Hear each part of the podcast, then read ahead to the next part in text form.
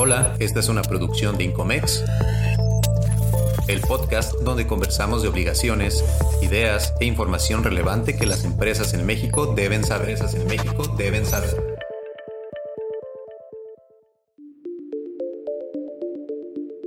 Bienvenidos a un nuevo episodio del podcast de Incomex. Recuerden que este es un espacio en donde vamos a estar tocando temas relativos al comercio exterior en México. Mi nombre es Lorena Beltrán, yo soy directora de iExport y una de las conductoras de este podcast. Posteriormente habrá más conductores que estarán participando con ustedes, no solamente en temas eh, relacionados con la industria maquiladora, eh, sino también en temas fiscales, en temas de capital humano y muchos otros que estoy segura que van a ser de tu interés. El día de hoy estamos muy contentos porque estamos estrenando la figura de invitado especial dentro de este podcast. Nos acompaña una persona que tiene más de 20 años de experiencia en la industria maquiladora directamente y hoy en día pues a tiempo completo como asesor en todos estos temas de comercio exterior y nos va a platicar respecto a la correcta administración de un departamento de comercio exterior.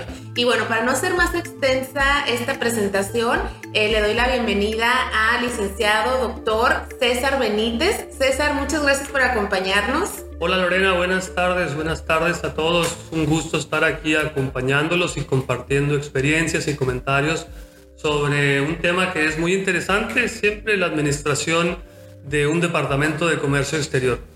Muchas gracias César. Estoy segura que lo que pueda compartirnos el día de hoy va a ser de gran utilidad para nuestra audiencia. Y bueno, espero que sea la primera de muchas veces, veces que nos pueda acompañar. Sí, claro que sí, es un gusto siempre estar aquí, estar aquí con el equipo de Incomex, acompañándolos, apoyando siempre a la industria. Y bueno, estamos aquí a tus órdenes. Muchísimas gracias. Recuerden, aprovechando el espacio, seguir en redes sociales a la Asociación Nacional Incomex. Los encuentran como Incomex Nacional.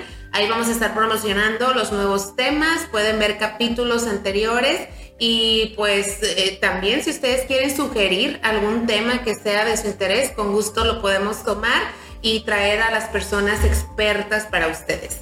Entonces, pues entrando un poquito más en lo que es el tema que nos compete el día de hoy, la correcta administración de un departamento de comercio exterior, pues vamos a, preguntarte, César, ¿cuál ha sido tu experiencia en términos generales con todo esto? No sé si tengas algunos puntos principales eh, para que podamos abordar este punto. Sí, creo que eh, podríamos empezar con lo más básico, que entendemos que las empresas con programa IMEX tienen muchos beneficios eh, entre otros está el no pago del impuesto general de importación para importaciones temporales y el crédito al IVA.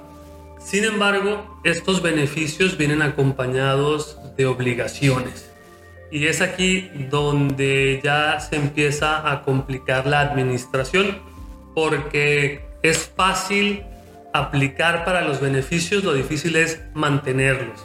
Entonces, creo que es muy importante tener una estructura adecuada, una organización completa y correcta para evitar, pues al final del día, multas y sanciones por partes de la autoridad. Sí, César, justo eso que menciona, creo que es un patrón que podemos ver en prácticamente todas las empresas, ¿no? Em, de hecho, es parte del episodio anterior de la introducción que tuvimos a lo que es el programa IMEX definitivamente es un gran beneficio y como todo trae una gran responsabilidad. Entonces, pues algunos de ustedes de nuestra audiencia eh, sabrá que yo trabajo en una empresa que se dedica a dar servicios en este, en este ámbito y de pronto lo comentamos, ¿no? Con colegas, cómo le hacen las empresas para cumplir con tanto. Eh, tomando en cuenta que entre todo ese cúmulo de obligaciones, existe la operación diaria, que es la logística, el seguimiento, las llamadas, los correos, el transporte, las agencias aduanales, el despacho, o sea, son tantas cosas que a qué hora se puede cumplir en realidad. Sí, eh, es muy interesante lo que comentas porque en realidad no se puede administrar un departamento en forma empírica, porque la operación te va a ganar y vas a dejar en el camino muchas actividades y tareas que son indispensables para el cumplimiento. Por ello, es muy importante iniciar este proceso con una adecuada planeación. En una etapa de planeación, lo que hay que hacer es una, eh, análisis, un análisis e identificación de la situación actual de tu departamento, las necesidades futuras de tu departamento y elaborar un plan, un plan con tiempos y con recursos requeridos y con suficiente anticipación, porque luego vamos sobre la marcha tratando de corregir y apagar fuegos. Sí, sí, sí. Eh, esa parte de la planeación creo que también va de la mano, bueno, a mí me ha tocado de pronto hablar con algunas personas eh, que, que de pronto dicen, o no sé, hacemos preguntas, por ejemplo, ¿no? De algún proyecto que está en puerta, de alguna renovación, alguna certificación y hay que poner al día algunas cosas y preguntamos, oye, ¿tienes esto? ¿Cómo está tu información, tu histórico, tus registros, tus documentos?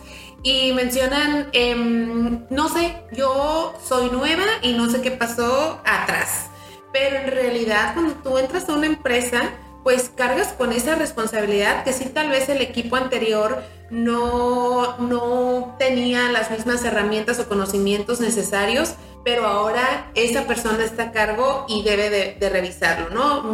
se me vino solamente por lo que comentaba de la planeación, qué es lo que necesita el departamento, primero evaluar, ¿no? en lugar de justo evitar ir sobre la marcha y luego no hacer mucho realmente. Claro, y luego viene una parte muy importante que es la organización. En esta etapa es donde tienes que integrar precisamente tus procedimientos, tus políticas, tus instrucciones de trabajo, designar roles y responsabilidades.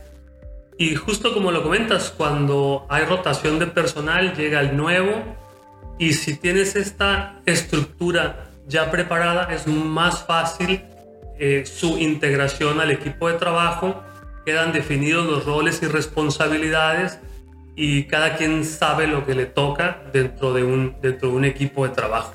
Sí, en esa parte, César, em, digamos que planeación y organización, estas dos etapas que nos eh, acaba de mencionar, mm, no requieren todavía, digo, sí habrá que documentar y procesos y demás, pero no requieren todavía de la participación activa de todo un equipo o de diversos departamentos. Como que esto todavía entiendo que es dentro del área de comercio exterior o de cumplimiento. Correcto, es, es la, la, la etapa de planeación y organización se les conoce como etapas mecánicas del proceso, justamente porque son como de preparación. Correcto. Todavía no ejecutas. En iExport rebasamos la barrera de un anexo 24 tradicional con una plataforma web. Gracias a la calidad de nuestros sistemas, una cultura de innovación tecnológica y el compromiso con el servicio al cliente, tenemos la confianza de más de 400 empresas en México. Solicita una demostración virtual impartida por expertos en comercio exterior. Visita nuestra página iexport.com y síguenos en redes sociales para informarte de próximos eventos. Nos encuentras como iExport Software en Instagram. Sigue disfrutando del episodio. Pero si no tienes esta etapa de preparación previa es cuando vas a acabar improvisando sobre la marcha porque no lo hiciste de manera adecuada. Sí, correcto. Muy bien. Y bueno, el... Ay, perdón. ¿Cuál sería la siguiente etapa, César? Viene luego la etapa de dirección. En esta etapa es donde ya incorporas el elemento humano porque ahora sí vas a ejecutar las tareas. Y entonces viene toda la parte de la comunicación con tanto para hacia adentro de tu equipo de trabajo como con otras áreas como materiales, finanzas, almacenes. Eh, y en esta etapa es, es donde tienes que ser muy claro porque vas a ejecutar actividades previas al despacho aduanero. Hay ciertas actividades que vas a ejecutar durante el despacho aduanero y muchísimas actividades que se tienen que desarrollar posteriores al despacho aduanero. Sí, ahí creo que eso, esa parte de pues explicar, ser muy claros en lo que se requiere con incluso con otros departamentos, creo que es una clave muy importante que ojalá la audiencia que, que, está escuchando esta información y que está en esa posición en, su, en, la empresa donde trabaja, lo pueda adoptar de, de una manera consciente, porque me ha tocado, César, no sé en su experiencia, en muchas ocasiones los proyectos que tiene el Departamento de Comercio Exterior no prosperan en todos los casos porque los otros departamentos como materiales, ingeniería, incluso contabilidad, que a fin de cuentas estos son impuestos y son pagos, son inventarios, pero no le ven la importancia a los proyectos del área de comercio exterior.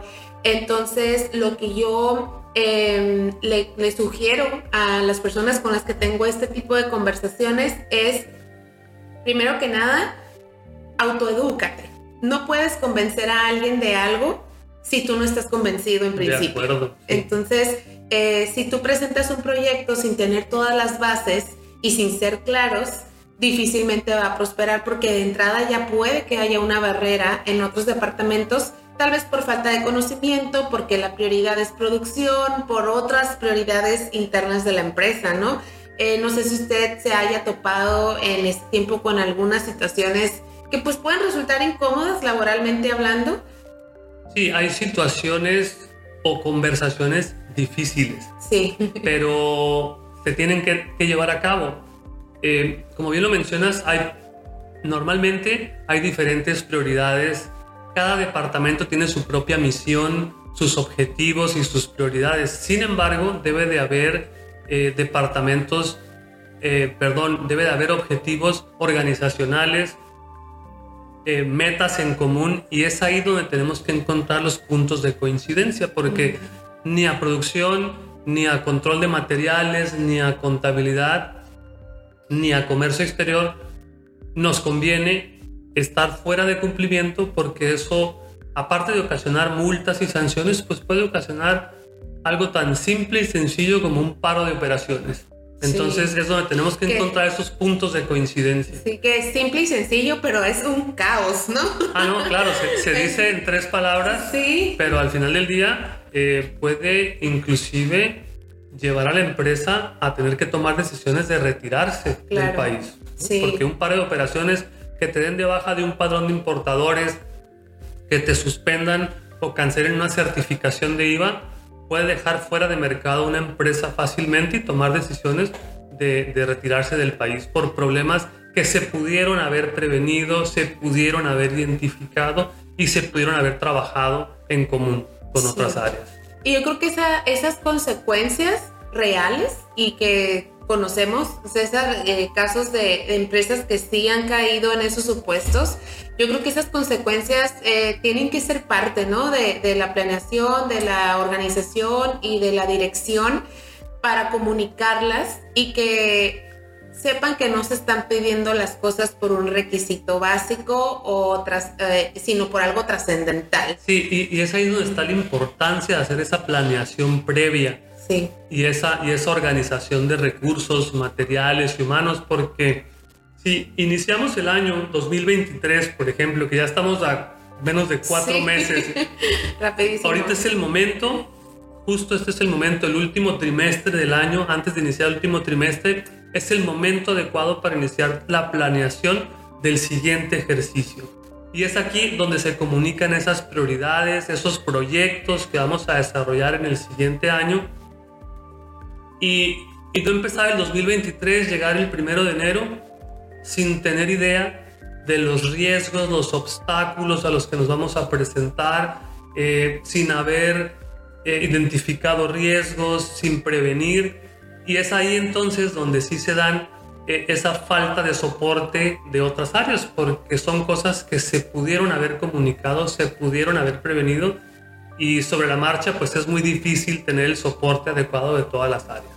Sí, así es, muy bien, sí, totalmente. Eh, digo, a veces uno lo sabe, pero ya escucharlo de manera concreta le pone orden ¿no? a todo esto. Entonces llevamos eh, planeación, em, organización, dirección. Dirección, que es la ejecución, y luego la etapa final viene el control.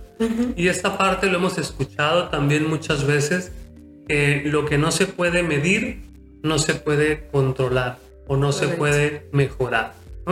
Y lo escuchamos, el ejemplo clásico es el del control de peso. Sí. Si dices, es que quiero bajar de peso, pero no le pones medición, no sabes, número uno, cuál fue tu punto de partida y número dos, no sabes si has mejorado o empeorado en base a una meta. Igual aplica para, para cualquier departamento, incluyendo el departamento de comercio exterior. Si no pones métricos, si no pones indicadores, si no pones metas, no puedes saber si estás en control, si hay desviaciones o si necesitas mejorar ciertas áreas de tu departamento. Entonces el control es una parte muy importante y tiene que ver con la medición. En esta parte de control encontramos, por ejemplo, revisiones internas, auditorías internas, eh, y siendo muchos más, mucho más específicos, simplemente tu descarga. Una cosa es ejecutar tu descarga y otra cosa muy diferente es en una fecha posterior auditar tu descarga, a ver si hubo desviaciones, si hay errores, omisiones, eh, y si nunca lo mides, pues nunca vas a saber hasta que llegue una auditoría y con consecuencias a veces pues desagradables. Sí, sí, que por cierto aprovecho el espacio, eh, en los próximos episodios vamos a hablar también de las descargas, de lo que es anexo 24, em, de digamos algunos consejos eh, en ese sentido, ya hablando del sistema que le ayuda a las empresas CIMEX, del sistema de anexo 24, pero retomando lo que mencionaba César respecto al control a estos métricos justamente para poder evaluar el aumento en la eficiencia, me imagino.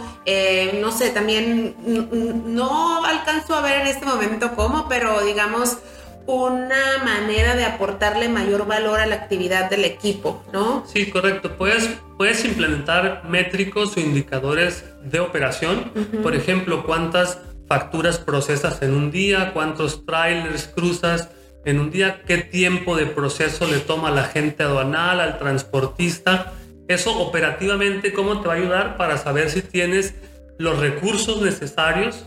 Eh, si una sola persona tiene, por ejemplo, capacidad de procesar 8 importaciones al día y actualmente va subiendo a 12 importaciones y luego a 15 y luego a 18, estás rebasado. Sí, y ahí estás rebasado y si no se aumenta el recurso humano, prepárate para errores humanos. Exacto, van a incrementarse los errores de manera exponencial. Claro. Ahora, si te vas a temas de cumplimiento, ¿qué métricos se pueden implementar?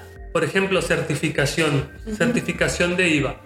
Eh, necesitas eh, implementar algunas, algunas listas para, de verificación o checklists que le llamamos, sí.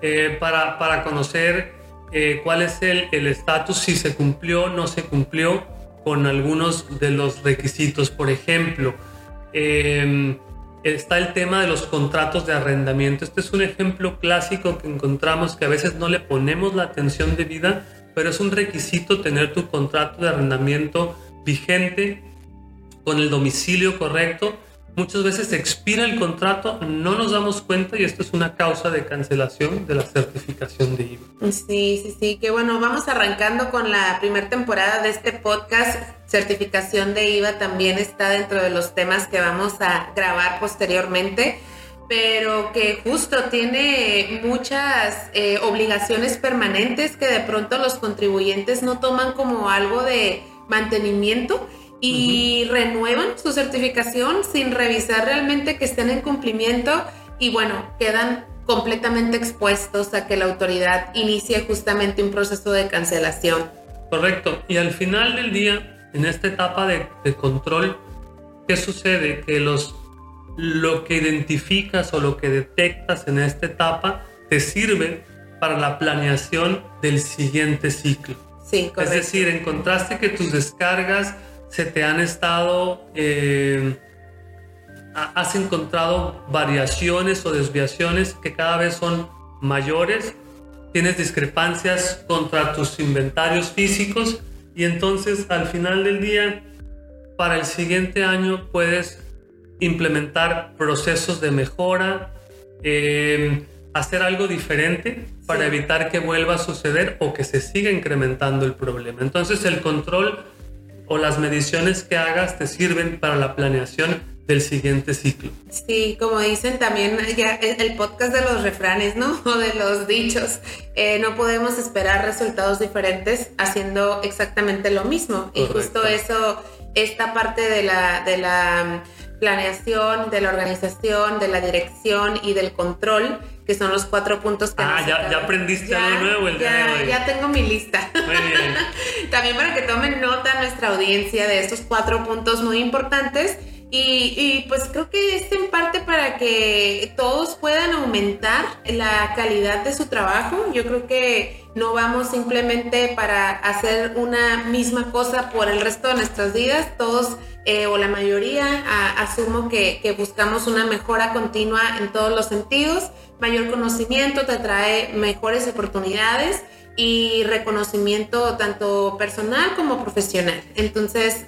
Al final del día yo pienso que tener una adecuada administración de cualquier departamento, no solo de comercio exterior, te ayuda a, a incrementar la eficiencia sí. de, de, de tu departamento te ayuda a la satisfacción y, y el compromiso laboral de, del equipo de trabajo, porque si cada quien hace lo que le corresponde y lo hace bien, estás más a gusto haciendo tus actividades y eleva tus niveles de cumplimiento, porque si cada quien hace lo que le corresponde en los tiempos que le corresponde, pues tienes mayores probabilidades de cumplir adecuadamente eh, con, con, los requerimientos, las reglas, las regulaciones, normas aplicables y finalmente eh, pues te ayuda también a, a, encontrar tus fortalezas y a la mejora continua. Correcto. Sí, pues muy interesante César, definitivo eh, todos estos puntos los podríamos desglosar en, en un episodio. Cada uno es un episodio completo. claro, entonces bueno, eh, espero que nos pueda seguir acompañando en otros episodios. Es un honor que nos acompañe y pues espero que la audiencia eh, haya podido tomar notas. Si nos escucharon de camino, al rato le ponen play nada más en los puntos eh, principales para ustedes. Em, muchas gracias César por estar el día de hoy con nosotros. Les recuerdo que César es director del despacho TP Customs Compliance. Eh, con gusto ustedes se pueden acercar con ellos si gusta decir su correo electrónico. Sí, con mucho gusto. Gracias, Lorena. Eh, mi correo es cbenitez.tplegal.net. Ahí estamos a sus órdenes para asesorías, consultas, eh, revisiones, auditorías de comercio exterior con mucho gusto los atenderemos e igualmente con mucho gusto regresamos para seguir platicando de estos temas que son súper interesantes. Súper, súper interesantes. Muchísimas gracias a todos. Gracias por escucharnos. Te esperamos en el próximo episodio de Incomex, impulsando el correcto cumplimiento. Hemos llegado al final de este episodio. Si quieres conocer más, visita nuestra página web incomex.org.mx y nuestras redes sociales Incomex Nacional. Hasta la próxima.